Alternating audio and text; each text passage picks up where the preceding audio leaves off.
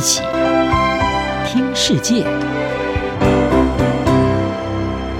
欢迎来到一起听世界，请听一下中央广播电台的国际专题报道。今天的国际专题要为您报道的是：乌克兰战争阴影笼罩，摩尔多瓦可能成为俄罗斯的下个目标。东欧国家摩尔多瓦因为邻国乌克兰的战争。而在政治还有经济上是陷入了动荡。俄罗斯近来一系列针对摩尔多瓦的威胁举动，也让这个欧洲最贫穷的国家可能会成为俄罗斯下一个侵略对象的说法是甚嚣尘上。属于前苏联加盟共和国之一的摩尔多瓦，人口只有两百六十万，是地处乌克兰的西南方。并且和北大西洋公约组织的成员，同时也是欧盟成员国的罗马尼亚接壤。摩尔多瓦之所以会成为俄罗斯的目标之一，一方面是它和同为前苏联加盟共和国的乌克兰一样，近年是加速的向欧洲靠拢，而这是俄罗斯没有办法接受的。这两个国家也在乌克兰战争爆发之后，去年的六月，同时成为加入欧盟的候选国。另外一方面，这两个国家的东部地区都存在着俄罗斯所支持的分离主义势力，而这也成为俄罗斯总统普丁想要发动侵略的借口。他声称，俄罗斯有必要介入，保护同为俄罗斯族裔的同胞不受到亲西方势力的打压。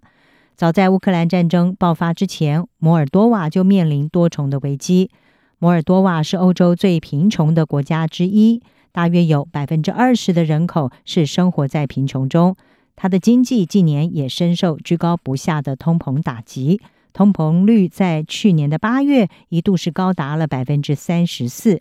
而俄罗斯过去一年来大幅减少对摩尔多瓦的天然气供应，也引发了能源危机。另外一方面，在乌克兰战争爆发之后，大约有十万的难民涌入了摩尔多瓦，也让这个小国是难以负荷。当地的医疗还有行政体系承受着巨大的压力。摩尔多瓦面临的危机也迫使他亲西方的总理加夫利塔在二月上旬的时候宣布辞职。摩尔多瓦总统桑杜也立刻任命了前内政部长雷奇安来接任总理，希望能够稳定政局。雷齐安也誓言会继续的推动摩尔多瓦加入欧盟。但是呢，新上台的摩尔多瓦政府也必须要设法应对来自俄罗斯的威胁。乌克兰总统泽伦斯基在二月的时候就曾经发出警告，他说，乌克兰情报单位截获了俄罗斯企图要破坏摩尔多瓦稳定的计划。摩尔多瓦情报单位随后也证实了泽伦斯基的说法。桑杜也指出，俄罗斯政府在去年秋天曾经策划一系列的行动。让受过军事训练的人士伪装成平民，发动暴力行动，袭击政府大楼和劫持人质。桑杜他并且声称，俄罗斯密谋要利用伪装成反政府的抗议人士这些破坏者，用暴力来推翻摩尔多瓦政权。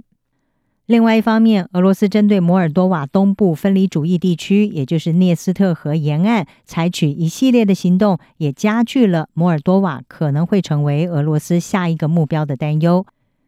涅斯特河沿岸是摩尔多瓦和乌克兰之间的狭长地带，在苏联解体之后，当地的分离主义势力曾经在一九九二年爆发战争。俄罗斯随后在当地派驻军队，到目前为止，摩尔多瓦还没有办法实质的控制这个地区。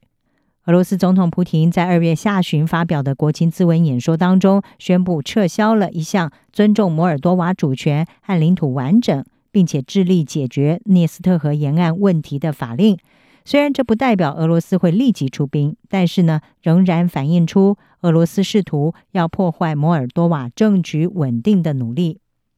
俄罗斯并且指控乌克兰可能入侵涅斯特河沿岸地区，而这个说法让西方国家开始警觉，因为一年前普廷也是提出类似的说法，称乌克兰东部分离主义地区顿巴斯当地的俄罗斯人受到乌克兰的威胁，而这也成为俄罗斯侵略乌克兰的借口。